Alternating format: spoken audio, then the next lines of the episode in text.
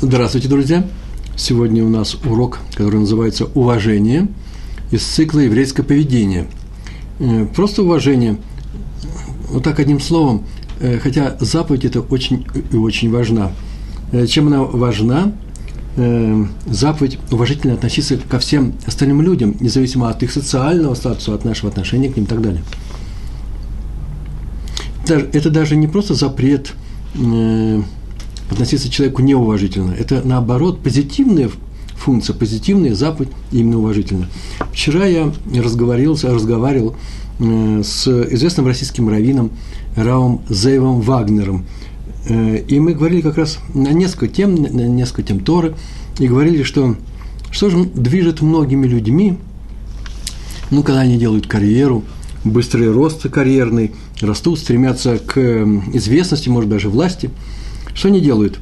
И от чего происходит, даже не что они делают, а что ими движет, когда они это делают. И от чего происходит э, частое, довольно-таки, к сожалению, частое трение между ну, общественными, общинными людьми, теми, что достигли известного положения, э, известности. И мы сошлись на мнении, и оно, в общем-то, совпадает с мнением э, крупных талмудистов и ученых-раввинов, э, и прошлых веков, и нашей современности, сошлись на мнении, на, э, на том, что для человека подчас важен кого-то, уважение больше остальных вещей. И за кого-то многие борются, кого-то это есть уважение, да? Э, завоевав свое положение, его не уступают, очень ревниво блюдут, я бы сказал, охраняют. Вот об этом сегодня будет речь. Что это такое? И как нужно относиться уважительно к другим людям, не на не, даже не, не намного, ни в малейшей степени не понижая вот это вот чувство собственного достоинства человека. Мы будем говорить не о том, повторяю, как достичь большого положения, э, защищать его от чужих посягательств, а о том, чтобы не причинить ущерба э, ководу других людей. Ибо это как раз, как раз и приводит очень часто, чаще всех остальных качеств, приводит к страданиям и к боли. Э, если вы увидите человека, который одержим сохранением своего ковода, не надо говорить о том, что сейчас мы его опустим на землю с облаков, ударим по его гордыне, гордыня – плохие вещи, э, плохая вещь, э, а наоборот, наш, вот я сейчас формулирую эту заповедь, наша обязанность соблюдать, либо блюсти, если хотите, честь и достоинство других людей, независимо от их положения – а тем более уважать мудрецов Торы. Недельный раздел Бо, книга Шмот, 11 глава, 8 стих. Э, там написано, что объявляя фараону о последней казни первенцев, вот сейчас будет последняя казнь первенцев, Моше ему предсказывает, и сойдут все твои рабы ко мне, и э, поклонятся мне, и скажут, так они мне скажут, выйди ты весь твой народ, Э, вместе с тобой, после чего я выйду. Казнь последняя, объявлялся, что это последняя. В Вавилонском трактуте, трактат Звахим, 102, 102 лист, первая страница спрашивается, а почему он сказал только рабах фараона, которые придут и отпустят евреев? По поручению фараона. Мол, выходи, ты, придут твои рабы. Ведь фараон в полночь тоже придет к нему сам и скажет, такую фразу он скажет – Вставайте, выходите из среды моего народа. Как и было приказано через Моше. Моше было приказано, еще в 6 главе 13 стих, сказал Всевышний пророку Моше, и приказано тебе, я тебе приказываю для передачи этого приказа, фараону и его рабам. То есть фараон тоже, как его рабы, вместе должны отпустить, участвовать в этом, отпустить евреев. А вдруг Моше говорит, э, э, придут ко мне твои рабы и скажут, что мы уходим. Вот зная об этом – и в гневе он вышел от фараона. Почему не назвал фараона? Мудрецы, вот в трактате Завахим, сказали, к фараону надо было обращаться уважительно. Даже когда против фараона было уже вынесено небом решение э, его уничтожить, тем не менее он э, был достоин того, чтобы к нему обращаться уважительно, правитель огромной страны. Отсюда следует – что если так со злодеем фараоном, который много плохих вещей сделал евреям, не отпускал их, то тем более так надо поступать уважительно, с почтением с каждым человеком, с каждым евреем, тем более оказывать ему ковод, а тем более с мудрецами Торы. Ведь все евреи, потомки, прямые потомки царей, так написано в трактате Шаббат на 67 лист, э, 67 листе. Повторяем, тем более так надо поступить, поступать с любым евреем, и мы добавим от себя, тем более, на тем более, да, кальвахомер аль вахомер, соблюдающим заповеди, бен адам лемаком, бен адам лехаверо, любого вида заповеди, как регламентирующие отношения наши со Всевышним, так и отношения, э, наши, наши отношения с другими людьми. Ко всем этим людям нужно относиться с э, максимальным, ну, по возможности, уважением. Так написал Раф Хасман в своей книге. Я все это взял из цитаты из Рава Хасмана. Теперь история идет. У нас сегодня насыщенный материал. Я надеюсь, что я успею, потому что в, э, в финале вообще моя любимая тема есть. Э, если я буду говорить быстро, ой-ой-ой, ну не расстраивайтесь, такой у вас учитель. Раби Иср Залман Мельцер. Он сидел, проверял однажды гранки, или гранки, или уже э, рукописи готовы к печати, или уже прям э, в первые оттиски своей книги, многотомной книги. Э, книга называется «Эвен Аэзер», и э, проверял на нее вместе с своим другом, коллегой, раввином Матитягу Дэвис, Дэвисом. И вдруг он вздохнул, прям так написано, вздохнул, ой, сделал одно упущение, а именно, вот этот закон, он показывает, какой закон, я обсудил вместе с Рош Ешива, такая-то вот Ешива, Рош Ешива – это руководитель Ешивы, таким-то уважаемым человеком, знатоком э, Талмуда, и об этом указал в своей книге. А вот с другим раввином, это очень серьезный ученый, я ничего не обсуждал на эту тему. И поэтому его имя не указал. Но раз я этого указал, а второй уже может обидеться. И он предложил Раву Дэвису, моментально сейчас происходило в Иерусалиме, предложил к нему сразу сейчас и пойти. Он был довольно поздний, поздний вечер, идти было не очень близко, но они пошли. И э, Раби Мельцер постучал, открыли ему дверь, и очень удивился Равин, к которому они пришли. Они пришли к тому Равину, которому он не обсуждал эту тему, и сейчас с ним, Ляштем называется, восполнит это обсуждение. А книга уже готова. Ему открыли, и удивление было большое у того талмудиста, э, когда он увидел перед собой э, настолько поздно одного из руководителей поколения, э, поколения нашего, Раби Мельцера. Еще больше он удивился, когда тот стал обсуждать с ним некие законы Шульхана Руха. Начал с ним обсуждать, они прошли, сели, и почти час они серьезно обсуждали его, после чего они ушли. И домашние, когда Мельцер вернулся домой, удивились поведению Рава. Зачем было ходить, если ничего особенного тот Рав все равно не добавил, такого специального, что нужно добавить в, э, в э, записать в книгу. И Раф Мельцер сказал, теперь я могу приписать в этой книге, что Равин такой-то согласился со мной. Это тоже позитивное сведения. И это поднимет престиж этого человека в глазах его учеников, в глазах его коллег. А главное, снимет возможную, возможно, маловероятную, но все равно возможную обиду. И ради этого, для того, чтобы не было обиды, два слова в книге совсем не будут лишними. Я не знаю, какого уровня, высокого очень, конечно, уровня, вот это вот стремление э, Равина не обидеть другого человека, даже за счет своей книги, а я уж не говорю про позднее время, он был уже пожилой, он ходил э, к нему, обсуждал все это. Э, я даже не знаю в таком случае, поступил бы ли я так. Редкий случай, но это поведение нас многому учит, я так думаю. Вот интересно, что Раби Муше Кардоверу в книге Томар Двойры, Двора, написал, все важны в глазах Всевышнего. Это как бы аксиома – Э, кто наносит урон, кто наносит урон чести одного человека, кто-то оскорбляет Творца. И у того, добавляет Кардовер, Кардоверу, у того не родится сын мудрый в Торе. Почему? Потому что он наносит урон чести Всевышнему, который находится, Всевышний образ его находится в каждом человеке. А Саба Искелем добавляет к этому, привыкший почитать людей, тот, кто это делает регулярно и всегда, и Всевышнего привыкнет почитать и добавил верно и обратное. Мне понравилось именно эти два слова. Нахон в Дагефах. История про раби Ильханана Вассермана, руководитель, руководитель известнейшей Ишивы Барановичах.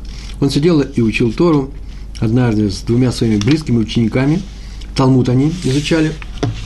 И в это время э, к ним без спроса вообще-то ворвалась, буквально ворвалась какая-то женщина странного поведения. Почему, значит, почему без спроса? Потому что вообще-то старались все Рейнова Сермана не отрывать и не, э, во время урока не, не мешать ему. Все знали, что сейчас он учится. Она, несмотря ни на что, прошла, начала громко плакать. Повторяю, поведение очень было странного, и что она не вообще-то видно было, что не очень умеет владеть собой – странно выглядит, речь заплетается, срывается на крики, в глазах безумие, добавил бы я, там написано было. И сходу начал плакать, повторяю. И говорил очень много. Выяснилось со временем из этого потока слез и слов, что у нее заболел ребенок. И она пришла получить равинское благословение. Надо сказать, что Раф Вассерман просто так с легкостью не давал благословения. И об этом все знали. Может быть, поэтому она и активно очень вошла. Почему? Потому что каждый раз взвешивал, стоит э, это делать. Он относился к благословениям своим собственным, проход очень-очень ответственно, вник, вникая глубоко в дело. Так и на этот раз вообще-то он отказался, почему? Потому что сейчас не время, нужно, э, после урока можно поговорить. И она стала еще больше плакать, э, переживать и кричать. Сказала, что такой боли, как у нее вообще вряд ли можно сыскать во всем мире. Ребенок болеет, ей нужна браха. И сказал такую фразу – в чем я виноват, она закричала. У других матерей с маленькими детьми есть возможность добиться милости небес. Можно упросить их. Что они делают? Они идут на кладбище и просят у своих родителей, чтобы те заступились за них перед Всевышним. А у меня оба родителей, папа и мама живы. Разве я виноват, и кто мне поможет? Ну, совершенно безумная речь, конечно. И два ученика еле сдержались, чтобы не смеяться. Улыбнулись. Рав Серман тут же благословит эту женщину, дал ей благословение на здоровье, чтобы выздоровел ее ребенок, и она успокоена и ушла. После чего она обратилась к своим ученикам с замечанием. Кто вам дал право смеяться над э, этой несчастной матерью? Кто разрешил нам считать ее не такой, как все? У нее болит сердце, и мы обязаны помочь ей. Так он сказал. И не смотреть на ее поведение, тем более не смеяться над ней. Пусть она неудачно сказала фразу, неудачную фразу по своих родителям. если человек плачет, нельзя над ним смеяться. Вот из этой фразы я все это и выписал. То есть тут как раз не только уважительно относиться, тут нужно еще и стерпеть в себе нормальную реакцию на что-то смешное, нелепое, что фраза была нелепая. Э, Ее нужно преодолеть, эту свою реакцию. Почему? Потому что посмотреть просто в корень, в, в суть всего дела вникнуть а именно женщина пришла за, благословением, ну, дадим ей, но никакого смеха не должно быть. Смех очень часто имеет эпитет издевательский, и нельзя ни насмехаться, ни смеяться над другими людьми. Даже в шутку, я бы сказал, это серьезная вещь, и этому, может быть, нужно посвятить особый урок, почему? Потому что наше поколение, наша, наша среда, особенно русскоязычных э, евреев, потому что, мы выехали из такой страны, очень часто э, культивируют в нашей среде здесь мы культивируем именно такой подход легкий, э, когда можно посмеяться над кем-то, разыграть его в шутку, посмотреть на его реакцию на этот розыгрыш. Потому что это все милые дружеские развлечения, так мы полагаем. А на самом деле это человека может ранить. Не всех, у некоторых мы уже многие закалились и на такие шутки не реагируем. Но кто-то ведь и не закалился, а остается, продолжает быть нормальным человеком, который на насмешку реагирует отрицательно. Другое дело, конечно, такое вещь нужно давить, подавить себе. Не надо э, свои обиде выйти наружу для того, чтобы вылиться на людей, чтобы не, чтобы не получился скандал. Но все равно этого не надо делать. Почему это запрещается? Так же, как запрещается серьезно издеваться над другими людьми. Это вид издевательства, не больше, не меньше. Это новая тема, сейчас мы ее не будем затрагивать. А вот э, выписал я маленькую историю, или э, поучение, даже не знаю, как сказать, из книги Талалей Урод на Магеллат Эстер. В одну крупную Ишиву пришел по своим делам крупнейший раввин, один из, из э, главных раввинов – поколения. Он действительно был очень такой серьезный человек и не молодой, но ученики, погруженные в учебу, увидали его, ну, кто-то встал, приветствовал, пока он проходил через зал, где они учились, к, к руководителю этой э, ешивы. Так иначе, они никак не отреагировали на его приход, а как сидели, так и учились. И, кроме как приветствовали при входе и выходе. И никто его даже не провожал, когда он уже уходил. Не пошла с ним толпа к дверям. И тут Раф после всего этого, Раф Ешива, Равин Ешива, собрал всех учеников и прочел им мусар. Вот это выражение прочел им мусар называется наставление. Мусар – это еврейская этика. этика. Читать тухахот, мусар, э, ликро мусар. Это такое непростое выражение. Это называется, ну что ты мне читаешь на нравоучение? Вот он мне читал на нравоучение. Почему вы не окружили Равина особым почетом, когда только увидели, что он вошел? Вы же знаете, кто это такой? Почему, его, почему вы его не сопровождали все время, пока он шел через зал учения, вот через нашу комнату? Почему не, проходи, не проводили его до выхода? Смотрите, сказал он. Известно про злодея Гамана. Гаман – это из Мегдат Эстер, из книги Эстер. Что он многого добился, э, стал фактическим правителем огромной империи, и все к нему относились с максимальным почетом. Э, он, э, все ему кланялись, просто падали на землю при его появлении. Да он сам это потребовал, и все так и делали. Но он сказал однажды, что вся вот эта власть, все это почитание, прочие атрибуты правителя, почтение уважение для него ничего не значит, пока еврей Мордыхай ему не кланяется. Так он сказал. И почему-то считается, что это трудно найти более антисемитский заскок такой, да? Вот евреи мне не кланяются, вот я хочу, чтобы евреи еще кланялись. Но тут скрывается да, очень серьезная правда. Аман, Аман был, конечно же, э, законченным злодеем, но он не был законченным дураком. Он рас, рассуждал так. Он не был глупцом. Рассуждал он так. Люди кланяются ему и подчеркивают перед ним его, ну, подчеркивают его превосходство, относятся к нему как к человеку высокого уровня – в силу, в силу разных конъюнктурных соображений. У, них, у каждого есть своя причина. И поэтому это только видимость уважения. Один его боится, большинство его боятся, просто люди боятся. Второй хочет добиться расположения, чтобы он сделал какое-то какое хорошее дело, протекцию и так далее. Хочет услужить ему. И хочет, чтобы, чтобы он приблизил этого человека к себе. Поэтому они ему оказывают максимальное уважение. В то время как ему нужно честное признание его заслуг. А на это способен только предельно честный человек, которого нет, у которого нет никаких конъюнктурных соображений. А такой стране у нас только один.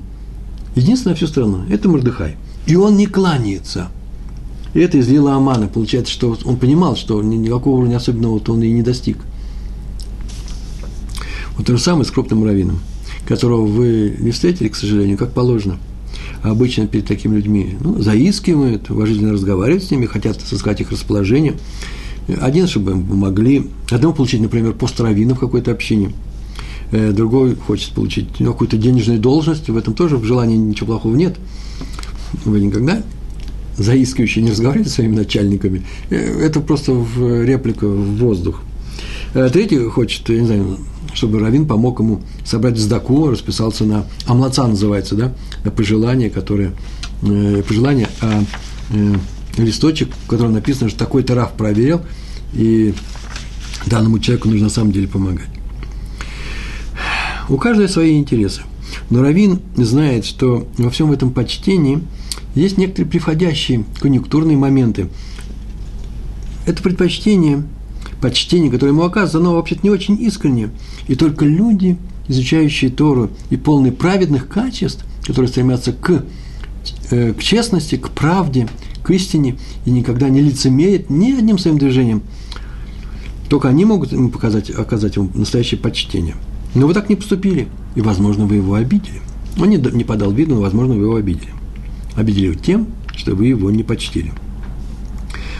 Вернее, даже нет, не так. Обидели не тем, что вы его не почтили, а тем, что теперь у него есть подозрение, будто он на самом деле никакой не Раф, и все его заслуги только видимые, что его старания вообще никакого э, никакого отношения к реальности не имеет. На самом деле мы знаем, что заслуженный человек. Вы его ввели в заблуждение. Ну, от себя снова добавлю, что снова и снова добавляю, что мы сами от кого-то, от этого уважения, отказываемся.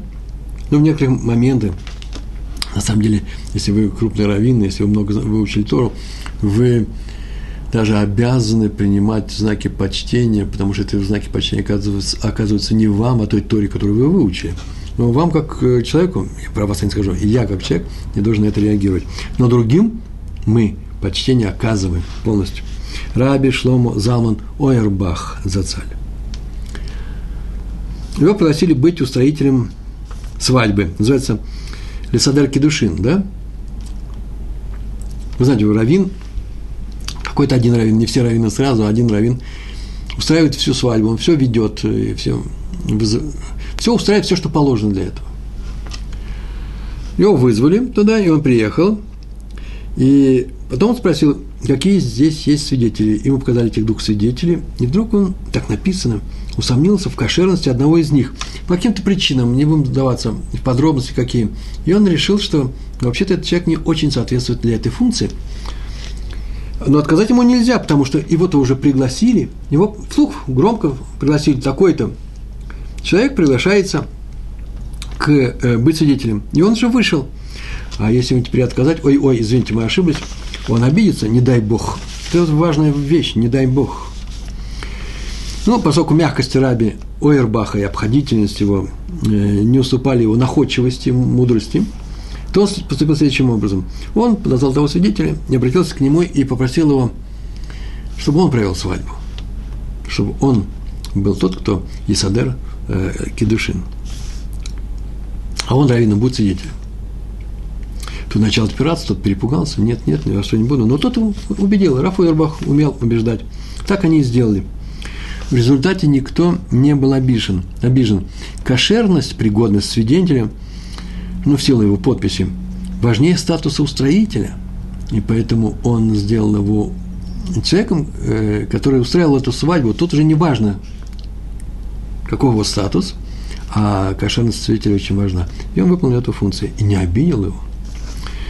В трактат Брахот Вавилонского Талмуда, 28 лист, вторая страница, написано, что там умирал раби Элиезер.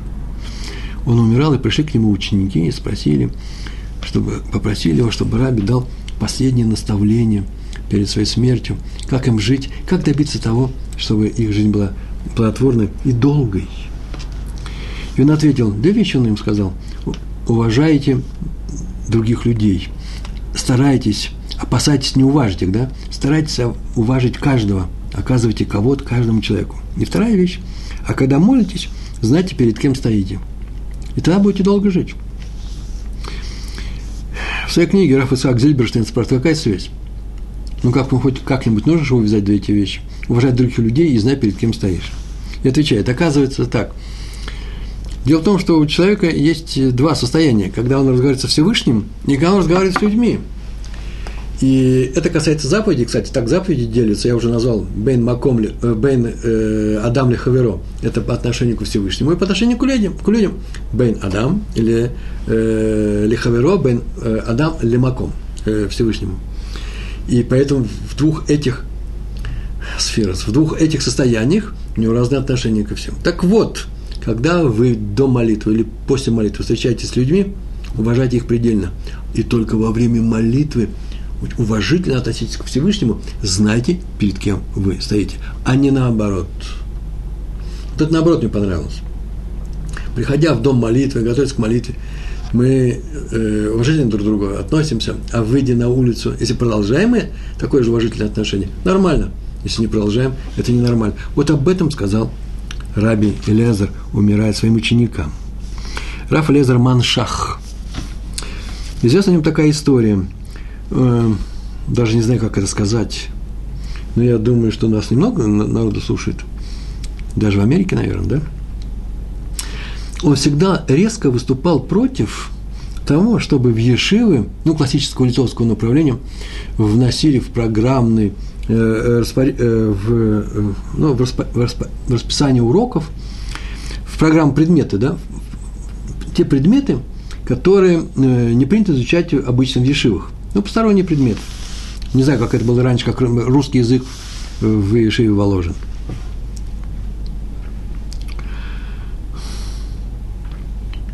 Пришел к нему один Раф Ешивы э, с жалобой и, сказал, и спросил, почему он так строг в своем, в своем запроте, э, в запрете. Больше того, он, по-моему, даже и сказал, что в такой-то Ешиве это нехорошо делать. Почему? Потому что уроки эти внесли, а не надо было этого делать. Кто хочет изучать эти уроки, найдет время, или выйдет из Ешивы, или будет изучать другое время, но не в Ешиве.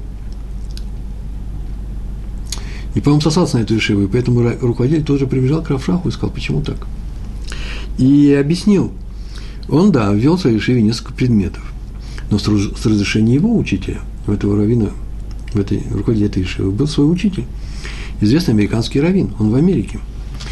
И объяснил, что люди, которые приезжают из Америки в Израиль, идут учиться, или посылают сюда своих сыновей учиться, они хотят, чтобы здесь была такая же шива, как в Америке. В Америке есть такие предметы, их, их вставляют в учебный процесс. Я бы так добавил, еще и урок физкультуры ведут. Я не, не хочу сказать плохо или хорошо, просто здесь так не принято. Нет у нас урока физкультуры в Ешиве. Так он сказал, что у нас так принято, мы можем отпугнуть многих людей. В это время этот раввин и как раз учитель этого руководителя решил гостил в Израиле, был, был в Израиле в гостях. И тут же Раф Шах решил поехать к нему, чтобы серьезно поговорить с ним на эту тему. На него ссылаются. Сказать ему, что не надо давать свое разрешение на такие нововведения в израильских ешивах. И он приехал к нему в сопровождении каких-то людей – его сопровождали. И провел, провел Таурав несколько часов. Ну, говорили не о Торе, это была на самом деле серьезная такая вещь. А, вот эту тему Равшах так не затронул. И когда ехали обратно, один из тех, кто был с ним, спроси, спросил его, почему он не поговорил по этому поводу? Лет вы же ехали, разве не так? А он ответил, что я мог поделать? Если в течение всего времени Ребица, жена Рава, сидела за одним столом, с э, нами столом, рядом с мужем. Ведь нельзя же указывать человеку в присутствии его жены. Это нанесет определенный урон его чести. Так нельзя делать. Поэтому он решил, вы заметили, он решил не понимать эту тему. И рискует тем, что, может быть, вообще не будет даже на эту тему говорить, что он, может, кто-то уже уедет. Он будет продолжать делать такие вещи. И, может быть, и неплохие вещи, нужно было это обсудить, сказать ему, у нас так не положено. Вот эти вот несколько слов, у нас так не положено, он не мог сказать в присутствии жены, чтобы это не выглядело, как приехал Равин и наставляет его, э, учит моего мужа как мальчишку, то тоже это не мальчик маленький. Раби Хаим Каневский написал в своей книге, которая называется «Орхо Йошер», что каждый человек знает, просто знает такое, такое положение, а именно, кто уважает других, того и люди уважают – а кто других позорит, того и другие позорят. Об этом вообще впрямую написано в перке. А вот кто уважаем? Тот, кто других уважает. Правильно? Так вот, Раби Хаим Каневский написал, слышал я, это прямо речь, так написано в книге, Йошер. Слышал я от Раби Цвейковшица такое объяснение. Мишна в перке, а вот говорит про, на самом деле, она говорит про мудреца, силача, богача и уважаемого человека, да? Мудрец, силач, богач. Э, кто мудр, тот, кто учится у других, кто силен, гибор, тот, кто преодолевает свои, свой яцер, свое плохое начало, себя, кто богат, тот, кто довольствуется тем, что у него есть, а э, кто, э, кто уважает, э, кто уважаем, тот, кто уважает других людей. Так вот, Мишна на самом деле рассказывает совсем о другом. Не так считают люди мира, вообще обычные люди, так не считают. Они считают, что мудрец, он очень умный. Его все спрашивают, а он ни о чем никого не спрашивает, потому что он уже все знает. Его спрашивают, он дает ответы. Он не задает вопрос, он дает ответы. Приходит наша Мишна и говорит, да нет, это не мудрец. Мудрец тот, кто что делает? Не тот, кто отвечает другим, если он знает, и спрашивает других, если он не знает. Нет. Мудрец тот, кто учится у других. Все время максимально. Силач всех побеждает, а его никто не побеждает. Вот это силач. Его никто не может победить. Спросите любого древнего грека, почему Геркулес э, был самым сильным э, почему они были сильными эти силачи древнегреческие? Да потому что они всех побеждали. А, э, а его никто не побеждает. А вот у евреев силач, гибор, это тот, кто побеждает самого себя. Потому что самая тяжелая победа, самая труднодостижимая победа. Свои желания, самим собой управлять, не быть рабом у, у, у своих страстей, у своих представлений, у своих мыслей, я бы даже сказал. Богач трудится, так считает, для чего? Для того, чтобы умножить свое богатство. А Мишна наша учит тому, что нет. Ему не, чтобы быть богачом, не надо умножать богатство. Это будет... Богач может умножать свое богатство, но на самом деле богач тот, кто довольствуется тем, что у него уже есть. А уважаемый человек получает уважение от других, так сказано, так говорят народы мира. Но, оказывается, уважение другим он не обязан. Он же уважаемый человек. Он вообще может посмотреть, посмотреть сверху вниз на них. Так вот, смешнее все наоборот. Мудрец спрашивает, спрашивает других, силач побеждает, побеждает себя, богач доволен тем, что есть, уважаемый уважает других, даже несмотря на то, уважают ли они его. История пророка раби Якова Ливербойма. Э, написал книгу, известную книгу «Нативот Амишпат», раввин из Лисы. Это э, еврейское местечко, город в Польше. И э, также в этой истории фигурирует раби Акива Энгер, раввин Познани, тоже польский город. Им однажды довелось обоим быть в одном городе, в одной общине. В одной общине, значит, в одной синагоге – они там молились вместе, а потом Раби Акива Энгер получил приглашение читать Тору. Вызывают Тору, э, его пригласили. Если это было э, в Минху, в субботнюю, то его пригласили третьим шлиши. Это очень почетное. Даже и утром шлиши, третий человек, который приглашается к...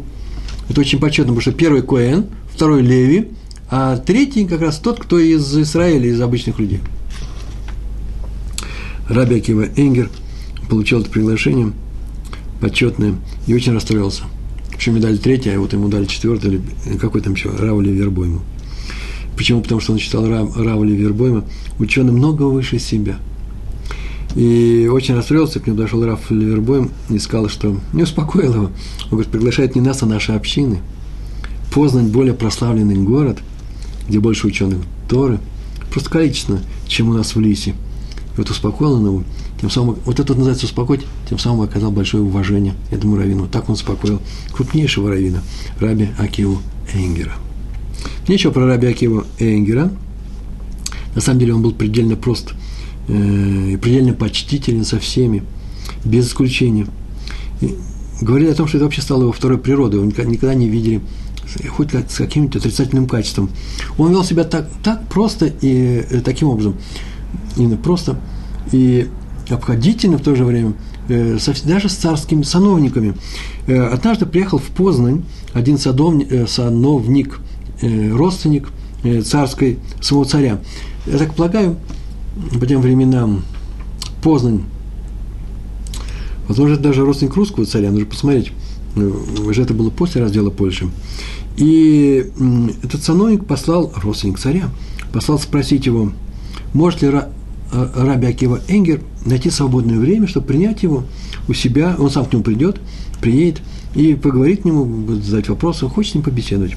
И Равин просил передать сановнику, вот через того посланца, который пришел к нему, через слугу, следующую фразу. И прям сказал, что именно так вот передай, пожалуйста. У меня нет ни одной свободной минуты времени. И все она уходит, мое время, на изучение Торы, на служение Всевышнему – Э, но всякий, кто обращается ко мне, так он сказал, э, для всякого, кто обращается ко мне, все равно нахожу время, чтобы с ним поговорить и ответить на его вопросы. Поэтому он с удовольствием примет у себя и этого сановника. Вот эта вот фраза, которая начиналась, у меня нет ни минуты времени, но вы приходите, так ему понравилось этому сановнику, что он э, вот обрался, вот так оно и осталось в истории. И с удовольствием приехал и был, э, я бы сказал, хасидом Рабиакива Эйгера. Э, вот я даже не знаю, указал бы, указал ли я бы на нехватку времени крупному человеку, сановнику царскому, не знаю, приходит и говорит, Ребро, мне нужно с тобой поговорить. Э, по телефону звонит, может, сейчас подъеду. А я ему говорю, у меня времени нет никогда. Но вы, конечно же, подъезжаете. Скорее всего, не скажу почему, потому что это лишние слова, но здесь это были не лишние слова, потому что он так спросил, есть у вас свободное время? Поэтому он честно ответил, свободного времени нет, но вы подъезжаете. Я бы испугался, может быть. И у нас есть еще одна история, а потом э, я расскажу то, что я хотел рассказать, про Адмора из Ужерова, Раби Мушаихеля Эпштейна.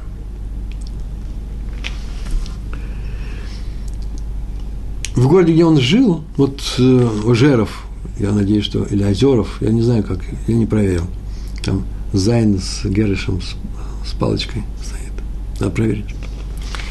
Жил у него был один такой э, хулитель, э, человек, который постоянно его критиковал, обижал словесно, ругался, как еще ругаться можно, если не знаешь, так или иначе поступал с критикой, вел себя нехорошо по отношению к нему. И другой бы расстроился. Но однажды, в час молитвы, когда молились в синагоге у э, Рава Эпштейна, он пришел в эту синагогу, и все очень удивились. Видно, что он собирается там молиться. Между прочим, сейчас мне пришла в голову мысль, а чем он действительно пришел туда? Но он пришел. Ну, может быть, для того, чтобы усугубить их отношения. Возможно, не знаю. Сейчас увидим. И все удивились, как ты он осмелился такое сделать? Какое безобразие. И все стали смотреть на Равина. Что он сейчас делает? Как тот себя поведет? Может быть, прогонит его, уходи отсюда, ты много плохого мне сделал, кровь мою попил достаточно. Или, по крайней мере, даст понять, что тому вообще-то не место здесь находиться. Или сам в гневе уйдет. А, кто здесь, я ухожу. Без, без слов уйдет. Но нет, к удивлению, он поступил совершенно по-другому. А именно, подошел к нему с приветливым лицом, с приветливым выражением лица, и э, встретил он его и пригласил быть, э, вести моли, молитву, быть общинным, тот, кто ведет общинную молитву. Шалих Цибур называется. Это очень почетная вещь, между прочим, и дается не каждому. И тот с удовольствием принял эту, исполнил эту роль, и с тех пор стал, наоборот, сделался одним из самых рьяных приверженцев Равина, э, ходил к нему, стал его другом и стал его хасидом. Я так могу сказать, да это Адмор, хасидом его стал. Вот это вот умение сделать из врага, тот человек сам себя объявил врагом. Мы считаем, что он нам не враг, но он почему-то считает, что он нам враг. Сделать из врага друга – это крупнейшее, одно из самых крупнейших еврейских умений. Это нужно уметь делать. Не всегда это надо делать. Э, нужно поступать разумно. Э, в некоторых случаях, может быть, и не надо э, форсировать события, надо как-то повлиять на человека, не приближая его совсем до, полностью окончательно. Почему? Потому что не каждую змею нужно при, на, своем, на своем сердце, к своему сердцу прижать. Это не мое выражение, это выражение из книги про змею. Так или иначе, нужно всегда быть готовым к тому, что люди меняются. Или я был неправ в своей оценке этого человека, он не такой плохой, и нам действительно стоит иметь э, какие-то общие дела. Или же э, сойтись. Или же он изменяется, да и я изменяюсь, может быть, все дело было во мне. Э, один человек рассорился, это просто я видал своими глазами, рассорился. Называется человек, у которого Вадгабайт руководит, устройством дома, как называется, жилком, да, или э, совет и порученец такой, все жители данного дома выбирают его, э, домовый комитет, да, он председатель, собирает деньги, устраивает всякие вещи. Э, один человек с ним рассорился. Рассорился, очень серьезно рассорился.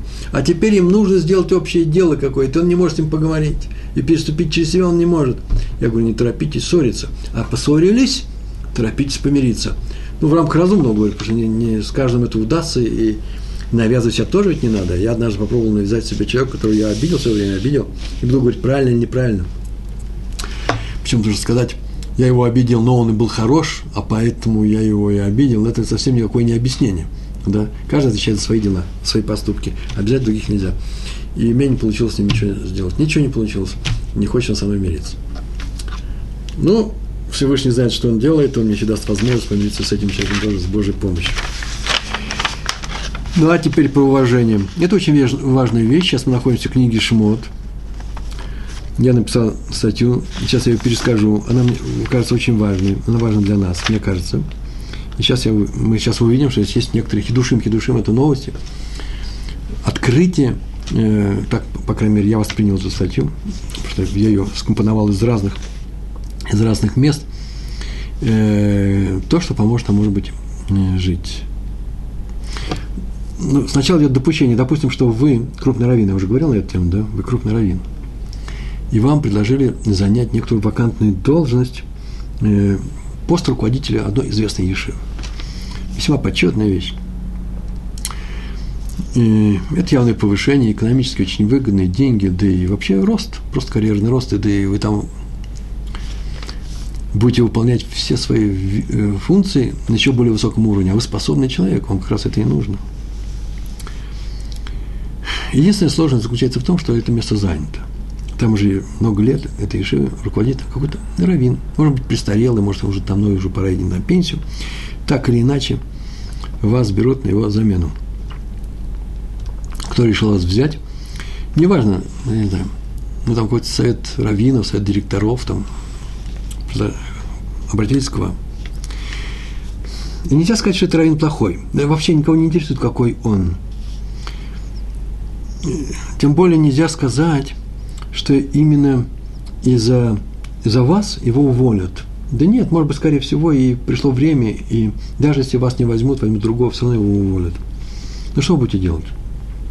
Какое решение вы примете на своем семейном совете, потому что вы обязаны посоветоваться с Ребетсон, с равинской женой, с вашей женой. А если вы жена, между прочим, все это рассказывает про вашего мужа, что вы, что вы ему посоветуете? Хороший вопрос ввязываемся в историю или отказываемся от этого очень заманчивого, очень хорошего предложения. Муше Рамену, Рабейну, наш учитель Муше, в свое время отказался. Он сделал свой выбор. И произошло следующее. Вот когда мы читаем о том, это в самом первом недельном разделе книги Шмот, о том, что Всевышний говорил с Моше Рабейну и посылал, послал его в Египет, сказав, что дошли до него крики, евреев, которые стонут там под гнетом рабства, и надо их спасать. И вот ты пойдешь спасать, так он сказал, иди туда и спасай. И Моше Рабейну э, отказался от этой функции. Он сказал, он выдал четыре аргумента, насколько я помню, в Минраше рассказано намного больше, то есть, по крайней мере, четыре, э, кто я такой и так далее, чтобы вводить евреев. И, и говорить я не умею, косноязычен я – и не поверят они мне. А какие знаки? Они спросят, как тебя зовут. И последнее, не поверят они мне, что я общаюсь, говорю, со Всевышним. И Всевышний на эти все эти вопросы ответил ему, на все эти просьбы, на все эти аргументы.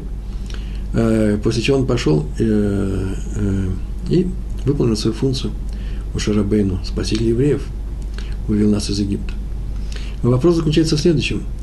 И он очень очевидный вопрос – весьма очевидный. Дело в том, что книга начинается с того, что Моше, Рабейну Моше, будучи еще молодым совсем человеком, вырос в доме у фараона. И он видел, как мучаются его братья. Это физический труд один из самых тяжелых. Месить глину, делать кирпичи, то есть максимально непрофессиональный, со, со страшными, э, э, с приложением физи, физических усилий очень много уходит, еле неплохо. Очень тяжело это было, да еще насмотрщики – и он выходил, и, как написано, поставлял плечо, э, помогая им. Он выходил и помогал им. Он не был равнодушен к еврейским страданиям. Больше того, однажды он видал, как евреи сбивают, и он спас от этого избиения. Как спас? По-другому нельзя было спасти, это не было выбора. Он убил того египтянина, вопреки закону, который запрещал вообще поднимать руку на египтянина, на смотрщика. И он знал, что он рискует всем. Так оно и получилось. На него донесли. И он убежал. Он ушел из обеспеченной семьи, из фараонового дома, из обеспеченного места, э, в далеко не сытый, э, не сытую эмиграцию, так скажем, голос, да, эмиграция. И много лет он вообще занимался совсем не царскими вещами, а больше того, книга Шмот находит его через много-много лет, когда ему было уже 80 лет, простым пастухом в, у священника медианского. Так он не поднялся наверх. И это, несмотря на то, что он мог не потерять свой статус, и он таки потерял его, сознательно потерял, потому что он переживал за евреев, он пытался им помочь, помогал он им. А теперь написано, что семь дней Всевышний уговаривал э, Моше Рабейну? Семь дней он уговаривал его, и только к концу седьмого дня Моше Рабейну согласился. Почему? Как можно соглашаться так, через такое время? Каждую минуту там убивают твоих братьев. Семь дней он оттягивал Геула, освобождение еврейского народа. Ведь в конце концов счет пошел по минутам, по минутам. Когда выходили евреи, время уже было... Вообще все кончилось. В этом песочном, э, в этих песочных часах в последней крупице песка выходили, все, время кончилось, евреи пропали. Счет шел на минуты, и за 18 минут при помощи чуда Всевышний вывел евреев из Египта. А тут 7 дней он э, упирался и отказывался э, идти их помогать. Ответ очень прост. Приведен в Мидраше Шмот Раба, 3 глава, 16 параграф, как сказать, параграф. Или еще в Мидраш Танхума, тоже на Шмот, 27, 27, 27 глава, или главка. И на этот стих немножко дальше. 27. Кавзайн. Там так написано. Сказали мудрецы. Они сказали, обращайтесь во втором лице. Ты полагаешь, что Моше проявил упрямство, отказываясь идти? Спасать евреев? Нет. Дело в том, что он не мог нанести урон статусу Аарона. Кого-то Аарон. Так сказал Моше. До меня Аарон 80 лет был пророком и вождем еврейского народа, а теперь я займу его место, это будет большая обида. А откуда мы знаем, между прочим, что Мош, э, Аарон, его брат, старший брат, был на высоком уровне? Написано в книге Хискель, пророк Хискель, 20 глава, 5 стих. «Я открылся им в стране Египта». То есть в Египте он уже открылся до Моше Рабейну. В Египте, не в, не в несгораемом э, кусте, а именно еще в Египте – и как открылся. Написано в книге Шмуэль, первая книга Шмуэль, 27 первая глава, какая книга? Первая глава книги Шмуэль, 27 стих и дальше. Там так написано. «И пришел Божий человек, Иш Айлуким, к Эли, э, в то время это был э, э, главный Куэн, и сказал ему, так сказал Всевышний, я открылся дому твоего отца, когда они были еще в Египте, в доме фараона – и выбрал его из всех колен Израиля мне в коины. Кого его? Это Аарона, твоего прямого пред, э, предка. Отсюда мы знаем, что Всевышний открылся. И Аарону было поручено эта задача – быть нави, быть вождем.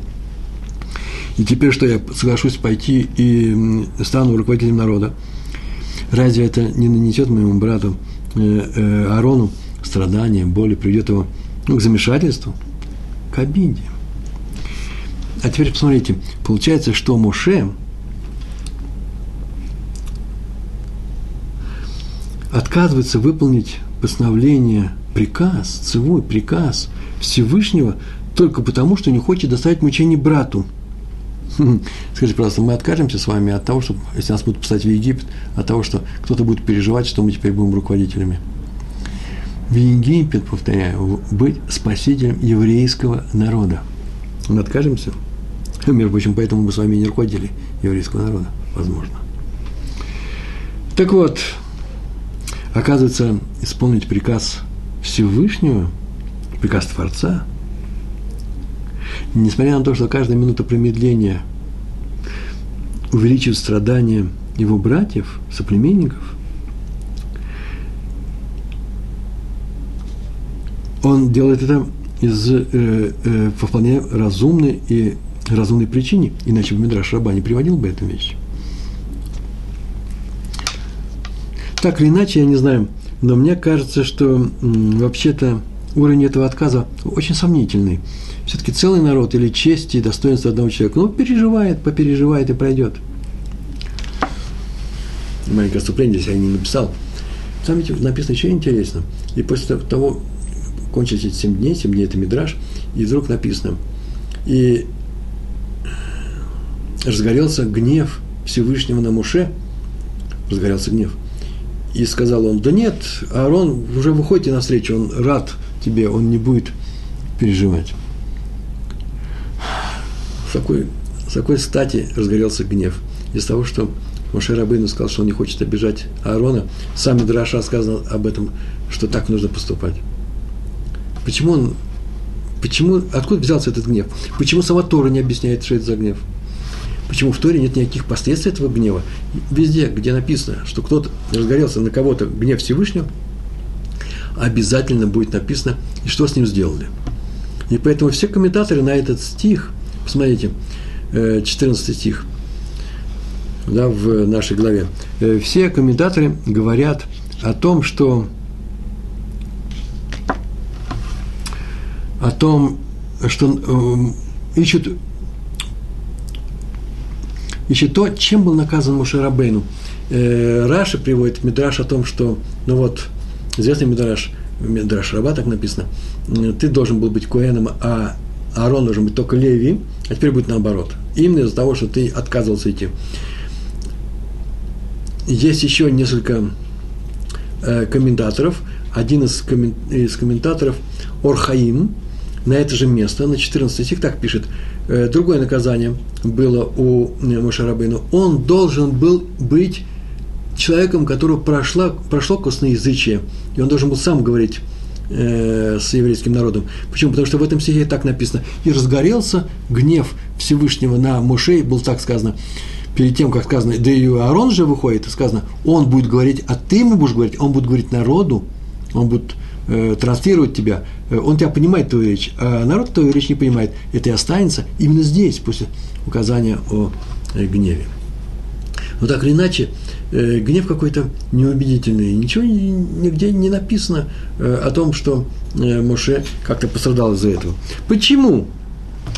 Да потому что Моше, народный освободитель, э, свой отказ обосновал на самом простом расчете. Он так сказал, если для того, чтобы спасти народ, надо нарушить одно из, один из самых важных принципов Торы, который запрещает доставлять страдания другим людям, то это никакое не спасение. И еще он сказал, то есть известно, да, Тора запрещает обижать ближних, вообще запрещает их обижать, носить урон их чести, достоинства – а тем более родного брата. Между прочим, родной брат, уважение к родному брату, кибутах, он входит с основной частью в уважение отца и матери. Такое правило есть. Э, дело в том, что у Моше было еще, как сейчас говорят, причина, э, еще один аргумент. Ты посылаешь меня, но я не могу пойти. Почему? Потому что есть подозрение о том, что я э, обижу, э, доставлю страдания своему брату. Пошли кого-нибудь другого. Если есть другие люди, можно их послать. Э, это называется рабим шлухим лемаком. Я не единственный человек. Отца я добавлю тоже, ну, сколько отступлений у нас, что в свое время Эстер, так было сказано, пойди и приди к Ахашвирошу, а если ты не пойдешь, то Всевышний найдет пути, как спасти еврейский народ, но знает, тебе будет очень плохо. И только в тех случаях, когда никогда некого послать больше, ты единственный, может быть, тогда нужно специальное рассмотрение. Так или иначе, э, Моше во главу всего ставит свой принцип необходимость крайне бережного отношения, принцип Торы, крайне бережного обращения с достоинством и честью других людей. Не дай Бог кому-нибудь задеть, причинить боль, даже э, если это требуется для исполнения заповеди. Вы слышите, для исполнения заповеди, это же есть заповедь. Это очень важно. Вот сейчас я эту вещь я выписал из Рамхаля. Под видом заповеди не делаем ничего такого, что в результате может обернуться ущерб, ущербом для нравственности, для мусара, для собственных качеств. Рамхаль э, по этому поводу Масилат и Шарим, да, глава 3, приводит высказывание мудрецов трактата Ирувин. Он так сказано, человеку лучше не родиться, но коли он родился, то пусть ощупает свои дела, а другие говорят, пускай покопается в своих делах. Хм, что это ощупает или покопается? И фашфеш, и машмеш – это одно и то же. Мы, кстати, Шарим так указан, э, говорит, что в этих двух разных глаголах содержится очень важное предупреждение, вав предупреждение. Ощупать – значит исследовать, время руками, вникнуть, оценить, хороши ли наши поступки, праведны ли они, те поступки, которых мы сделали, хороши ли они – нет ли в них изъяна. Может, они плохие. А покопаться – тоже исследовать, тоже вдуматься, но уже только в хорошие дела. А, мы говорим, что это хорошие дела. А настолько они хороши. Нет ли в них чего-нибудь плохого, пятнышка? Может, у поступка есть не совсем чистая сторона, некий ущерб, называется ущерб, пагам, недостаточность. Э, такое пятно из-за которого вообще не надо было делать весь поступок. Так пишет, так пишет Рамхаль. Есть классическое объяснение тому, что вот это ощупать, покопаться называется ощупать то, что было, и покопаться, это называется изучить то, что я собираюсь сейчас сделать. Так или иначе, если у нас есть заповедь, и в результате этой заповеди ничего не получится, только одним путем мы можем его выполнить. Если мы обидим другого человека, то, скорее всего, заповедь нельзя выполнять. Нужно посмотреть, конечно, все это разумно, в конкретные случаи нужно рассматривать. Но Моше Рабейну дал нам тот случай, который просто так он, э, нельзя мимо него пройти. Потому что нет у нас больше заповедей, чем исход из Египта. Самое крупное спасение. Уж тут-то кажется, все поставлено на кон. Евреи шли из страшного физического и духовного э, рабства. И функция спасителя всего еврейского народа была поручена только одному человеку – пророку Маше, самому скромному из людей, вспомним, да, он больше всех подходил для этой роли. И не только в то время, а во всей эпохе, во всей эпохе еврейской истории. Муше был избран, и он отказался, не захотел расстраивать Аарона, своего старшего брата. И Мидраш Раба пишет, что это его заслуга, это положительная черта, и этому качеству, и этому качеству мы должны у него учиться. Несмотря на слова, которые, повторяю, это от меня сказано, несмотря на то, что там было написано, возгорелся гнев. Потому что цель никогда не оправдывает средства. Это еврейское правило. Задолго до появления э, европе, э, европейской культуры, в котором тоже так считается. Эйна матара мекадешет эт га э, эмцаим. Средства, которые мы достигаем этого матара, это цель. Потому что заповедь не может быть исполнена нарушением. Ну и поскольку у нас осталось еще две с половиной минуты, Э, э, прорави Хискеля Левинштейна, э, к нему обратились с таким вопросом. Был один учитель, который давал мусар, уроки по этике в своей Ешиве, и пригласили его из соседней Ешивы, чтобы он там тоже дал эти уроки. И он-то знал, что там у них есть свой, свой даршан, свой, свой человек – э, Машгих называется, тот, который наблюдает за учебным процессом, сам э, дает такие уроки. И если сейчас я пойду вместо него давать этот урок, э, он же, наверное, обидится. Или вообще будет чувствовать себя не очень хорошо, что случилось. И он обратился к Раву Хискелю Левинштейну. И тот ответил, что наша традиция учит следующему. Это очень важная вещь.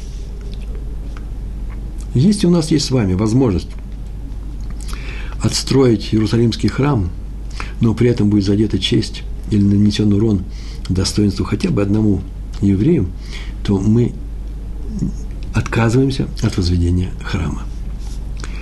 И продолжил Раф Левинштейн. Слышал я от одного мудрого человека, так он написал в своей книжке, так написано в книжке, что он так сказал, что это вообще-то очевидный вывод, что нужно отказаться от возведения храма. Почему? Потому что семь дней вывод из самой Торы. Семь дней Моше отказывался исполнить приказ Всевышнего и согласился только тогда согласился, когда тот обещал ему, что Аарон с радостью, его брат Аарон, примет его назначение. И вот выйдет Аарон и будет радоваться болево в своем сердце. Ну, на самом деле, конечно, вещь серьезная, и нужно спрашивать раввинов в таких случаях, потому что вообще в конкурсе на замещение вакантной должности можно участвовать, даже если какие-то другие участники этого э, конкурса расстроятся, когда э, их не, не возьмут туда. Вы можете своим участием расстроить их. Это можно участвовать э, в таких конкурсах. Главное, чтобы это была на самом деле вакантная должность, чтобы она была свободна, чтобы никого не смещали оттуда. То, что сегодня рассказывали, это очень просто. Очень просто показывать свое отношение к другим людям уважительное – беспокоиться о чужой чести достоинстве, как мы беспокоимся о, о, о своем достоинстве.